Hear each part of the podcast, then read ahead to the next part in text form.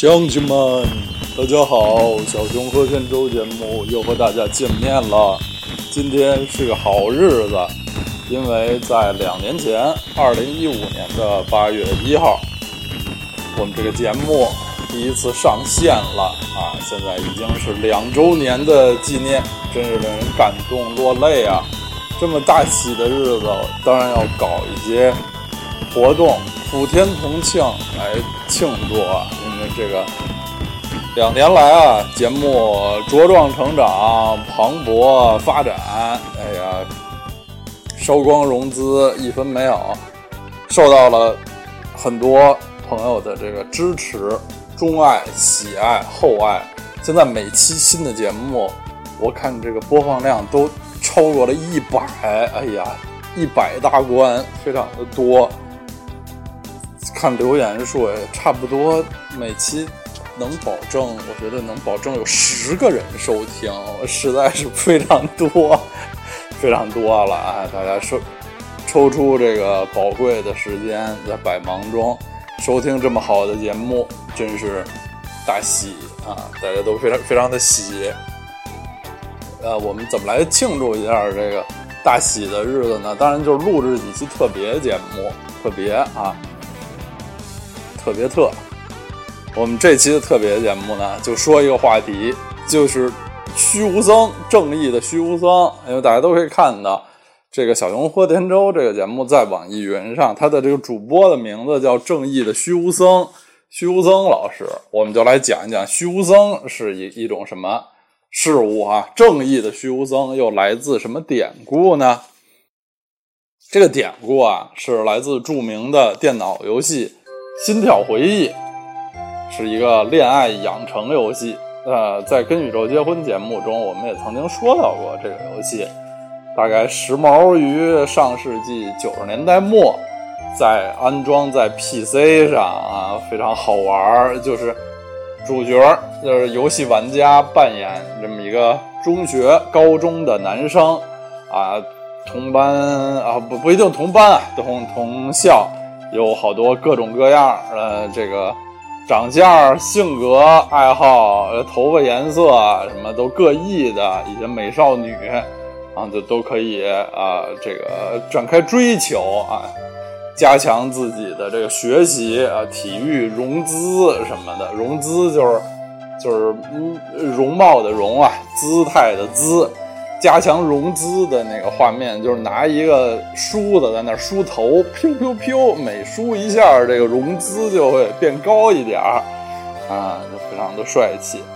非常的好玩。这个恋爱养成游戏，其中呢有这么一段很无稽的情节，就是他们学校啊，日本学校都会有这么一种活动，叫做休学旅行啊，其实就是春游、秋游呗，啊，就春秋游。反正我们在日剧和动画片、漫画里看到他们这个休学旅行，永远只去一个地方，就是京都啊。如果愣说去两个地方呢，就是京都和奈良，就从来没见过去过新鲜的地方。去吧，加起来可能一共去一天，然后小孩们还都挺挺激动啊，兴高采烈的。呃，当然京都和奈良都十分好，但是好像所有的学校都去这这些地方。呃呃，更似乎好像每年都去，也不知道呃为什么就那么高兴。在这游戏里，主角所在的学校也去了京都和奈良。在奈良吧，就有一种特别著名的事物，就是鹿啊，deer，鹿。呃，一些名人，比如小伙子老师啊，Papi 酱啊，都曾经受到过奈良的这个鹿的攻击。啊，还有一部不太著名的日剧叫《鹿男与美丽的奈良》，是绫濑遥和玉木宏啊主演的。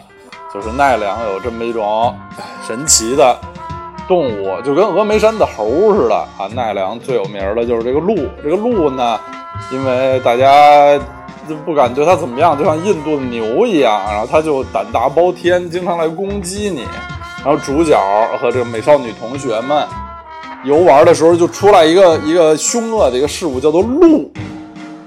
对主角进行攻击。然后就特别无稽的这个明明的一个恋爱养成游戏，突然就变成了像那个《仙剑》什么的那种，出现战斗画面，出现了这么一个战斗画面，主角呢就被迫就要和这个鹿，这鹿还特别大，我记得这个画面啊，就像牛魔王似的，怎么能称之为鹿？然后就和主角进行。进行这个战斗，就还是那种，就是你打我一下，我打我你一下，有数值的这种这种战斗呗。如果呃你运气比较好，怎么莫名其妙的把这个鹿击败了啊？那当然非常帅气。但是我的印象中吧，大部分时候主角都不能将鹿击败，都被鹿击击败。哦，头上像有几几刀什么，像那个。使使角发散的烟一样，然后就摔倒了。这时候怎么办呢？就不必惊慌。我第一次玩到这儿的时候也非常惊慌，就是说啊，莫非这个我下面就不能上学啊？什么融资、梳头、谈恋爱了？就就玩到这儿突然就死了，这怎么办？但这时候呢，就情节发发生了这个超级大反转、大营救，就出现了一个特别伟大的人物从天而降，他的名字就叫正义的虚无僧。就只见就出来这么这么一个人啊，这么一个人穿着一个袍子啊，头上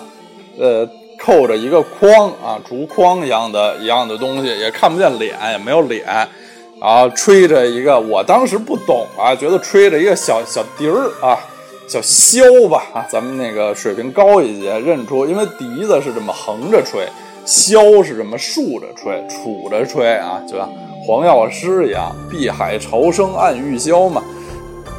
然后这个正义的虚无僧就出来，三下两下就将鹿击倒，然后又自己飘然而去。我当时。就觉得太帅了，真是宇宙中最帅气的人！怎么还有这么帅气的事物？他跟这个游戏没有任何的关系，没有一丝一毫的关系，就完全无机，就出来玩一下帅。而且那时候也不懂啊，比如说就那时候不懂，现在也不是特别懂，就什么玩意儿是正义的虚无僧是一什么事物呀？后来慢慢的知道，这个正义的啊，还还确实是一个这个。定语啊，形容词就正义的虚无僧，比如快乐的虚无虚无僧啊，健康的虚无僧，睡眠充足的虚无僧什么的啊，这只是这个前面的一个定语来形容他，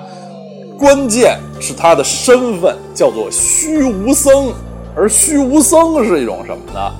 后来随着年龄的增长，这个知识也增长，我们就可以在网络上呢进行一些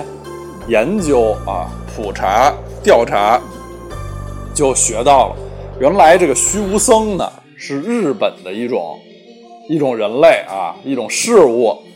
它严格的说来，属于佛教禅宗下面的一个叫普化宗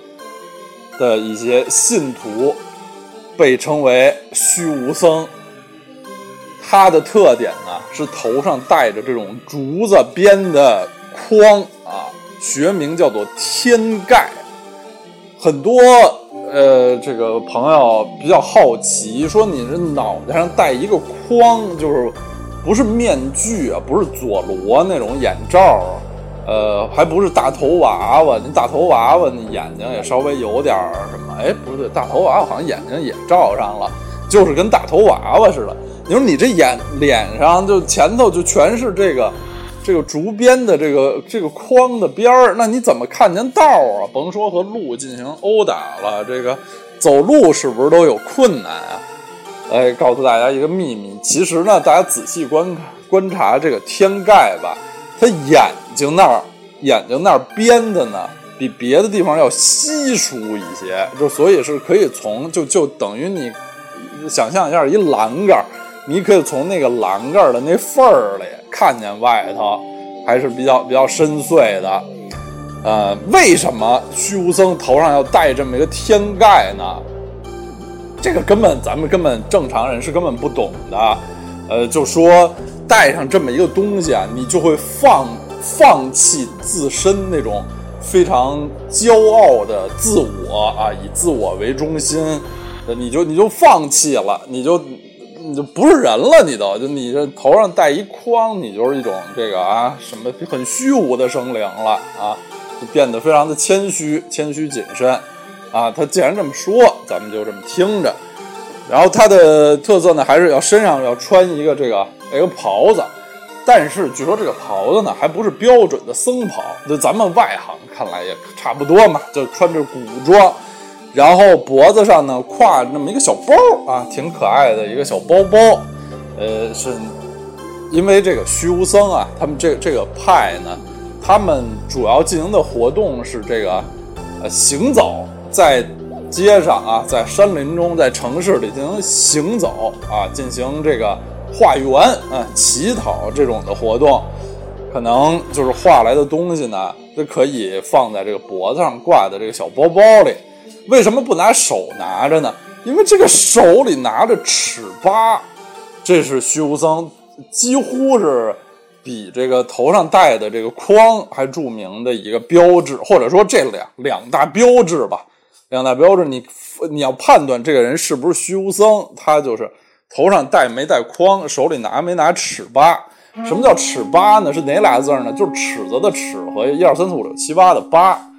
就是我刚才也在这个《心跳回忆》的那个游戏场景描述中已经提到，就是他吹着那么一个，一开始我以为是笛子，后来发现像是箫的这么一个竹子的吹奏乐器，这个东西叫尺八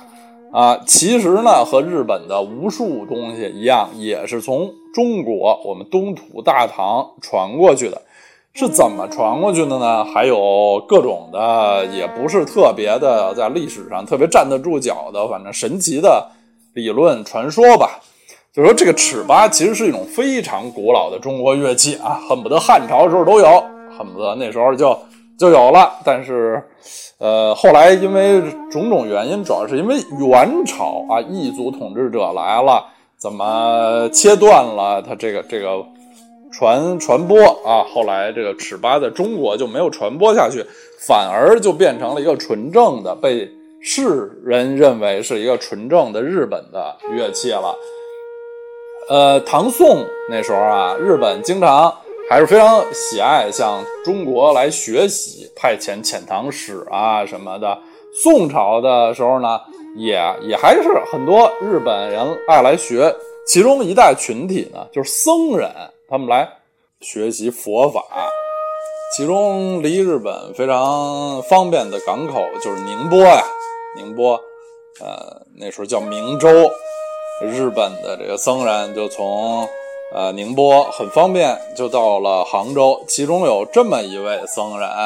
他在杭州啊，当时当然是这个都城啊，临安的这个有一个庙叫做护国仁王寺。啊，现在杭州还有这么一个遗址，这个庙现在当然是早就不存在了，但是现在有那么一个石碑，就是护国仁王寺遗址，那个碑啊，还旁边戳着一个石头的尺八的那个形状，就是日本人、日本的这些尺八研究者、爱好者，至今认为这个护国仁王寺呢是尺八的祖庭。就祖宗的祖，庭院的庭，就是尺八的发祥地。当时这位日本僧人啊，在护国寺，这个简称护国寺学习的时候呢，他有一个同学，可以说是同学吧，就一位中国的居士。这个中国的这个居士呢，擅长吹奏尺八，而日本的这个僧人呢，就一边学佛法，一边也跟这位同同学学尺八的演奏。后来学成归国了，他就把这门技艺也带回了日本。呃，在日本就是啊，开宗立派啊，什么收徒啊。后来为什么这个吹尺八的人变成了虚无僧，有这么奇怪的打扮呢？也是有很多种说法啊，不不太不太可考，说的都乌了八多。反正有几个信息吧，一个是这个著名的聪明的一休一休宗纯大师，也很喜欢尺八，还为之创作过相关的这个诗歌啊，这是一个这尺八特别特别这个啊带劲的一个一个事物。啊，这尺八呃特别带劲的一个故事啊。这尺八这种乐器吧，大家听到的都知道，它的那个音色啊很空灵啊，有的时候显得有点凄凉。据说呢，它是一种不能变调的乐器，就是你要吹，比如你吹尺八，你要吹一个别的调，那你就得换一个，专门换一个低音尺八啊，什么高音尺八之类的啊才行。而且据说啊，这个乐器非常的难学，不是说你拿来就一吹就能吹出吹出音儿来，好像是非常的难学。说就是一一般吹出音儿来就得学三年，然后怎么怎么着就得学八年，什么就得学十年啊。这个当然了，中国的好多东西被日本人一弄去吧，就变得神乎其神，完全就有了自己的道。就像这喝个茶去了日本就变成了茶道啊，倍儿吓人，非常的神乎其神。日本人就是擅长这种啊螺蛳壳里做道场的这种神功。后来呢，到了这个战国时代啊，什么江户时代，呃，这个吹吹尺八的这个虚无僧就就就逐渐成型啊的的他的这个外形啊，这个呃。教义啊什么的，就这吹尺八，而且还就有了新的新的含义，就是这是一种那个被称为吹禅，就禅宗的那个禅啊，就是会这是一种修行啊，你就吹着它，你对自己是有一种修行。这当然了，这玩意儿特别难吹啊，吹出来这个调挺悠扬的，肯定是挺修行的啊，很治愈。后来呢，经过了这个战国时代啊。打仗啊什么的，这个虚无僧呢，被当时的政府啊幕府啊就认为说这个这个派别啊比较适合让这个什么流浪的武士啊一些什么流浪的人呃他们去去参加这个派别啊啊参加这个派别还挺好的，这个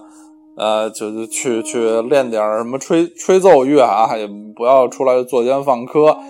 就然后就很多这种人进入了这个虚无僧的行列，就虚无着。后来呢，这政府还添乱，就因为这个虚无僧他不是头上戴一筐嘛，他就看不见他是谁，而且说据据说啊，不能说你老百姓，你老百姓，比如人虚无僧来化缘，我说给给几个大包子。然后说，哎，你把你这个筐摘下来，我瞧瞧你长得俊不俊。说这是不行的啊，虚无僧绝对不摘，反正不能让你瞧见。然后政府呢，就利用这个吧，就派了一些假虚无僧，可能是一些我们把它理解为便衣密探啊，去这个乡下各处，就是控制这个老百姓的舆论啊，什么啊，观察，很邪恶的行为啊，嗯，这个。因为啊，他这个虚无僧这种带带一框看不见脸的这种属性呢，他这就很难进行很难进行管理控制。比如你一个别的真的是一作奸犯科的人，我弄一筐我也带上，我就就就我也虚无僧，我就四处溜达，这你也不知道啊。这就在管控上出现了一些一些麻烦，而且这个嗯。虚无僧呢，有一种特权，就是他这政府允许他日本的各地啊到处溜达，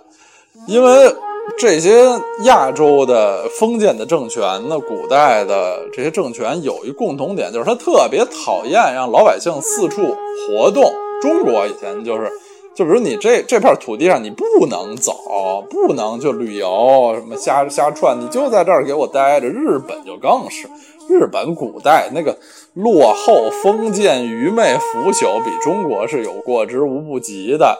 但是这个虚无僧这种人呢，他们就可以是这全国各地这么溜达啊。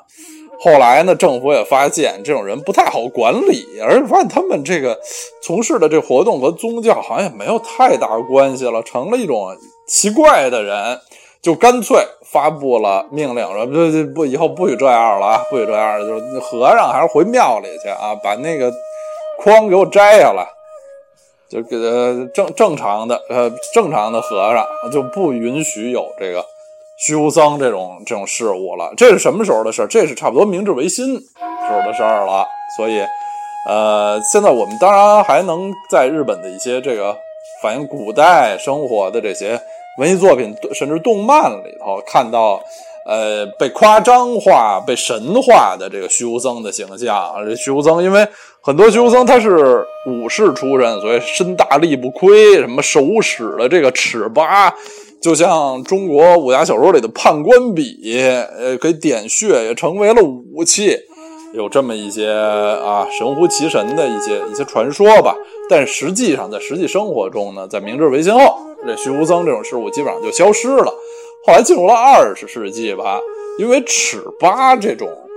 文文这种艺术形式啊，又被发掘出来啊，大家觉得哎呦还是挺好听的啊，很动听，非常的代表日本，非常日本味儿十足的这么一种声音。随之呢，这个虚无僧好像又稍微。稍微啊兴起一点，日本又有了一点虚无僧这种事物，但打根儿，这是一种莫名其妙的、挺奇怪的这么一种，呃，看走路看不清道儿，到处瞎晃悠，这大黑夜里看见也挺害怕的这么一种一种事物，莫名其妙的这么这么一种事物吧，嗯，所以大家就问啊，说这个主播为什么的名字叫正义的虚无僧呢？和这个吹着尺八的这个。呃，虚无僧有什么关系呢？肯定是没有任何关系的呀，全是因为在《心跳回忆》里觉得特别帅，突然出现这么一个人，把奈良的鹿打跑，拯救了在这个危难中的主角，这多么帅啊！就这种也不说话，来来无影去无踪的这个角色，总是特别受到这个少年儿童的喜爱，就像电影《新龙门客栈》里那个厨子。厨子基本上没有对话呀，就手里使一大片刀，但最后的这个大决战场面中，他是多么的帅气啊，成为人民群众永远的偶像。所以，正义的虚无僧呢，也是在那么游戏中的那么一场战斗场面中，成为了我的偶像。后来就起网名啊，就觉得挺怪啊，咱们老来怪的啊，就起了这个网名啊，就变成了正义的虚无僧。其实啊，我。对于这个虚无僧的呃教义啊、呃历史啊、呃都不太不太熟悉。对于尺八的演奏啊，更是一窍不通。但还是挺爱听的啊，这种这个乐器挺好听的，尤其是夏天听一听啊，挺挺凉快的，挺不错。嗯，这就是正义的虚无僧的故事。这个故事告诉我们一个道理，就是啊。年轻人、小孩儿都喜欢怪东西，喜欢那个名字也怪、形象也怪的事物。嗯，这是一个非常好的人生的道理啊！希望大家也变得非常怪，就像正义的徐无僧一样，加油哟！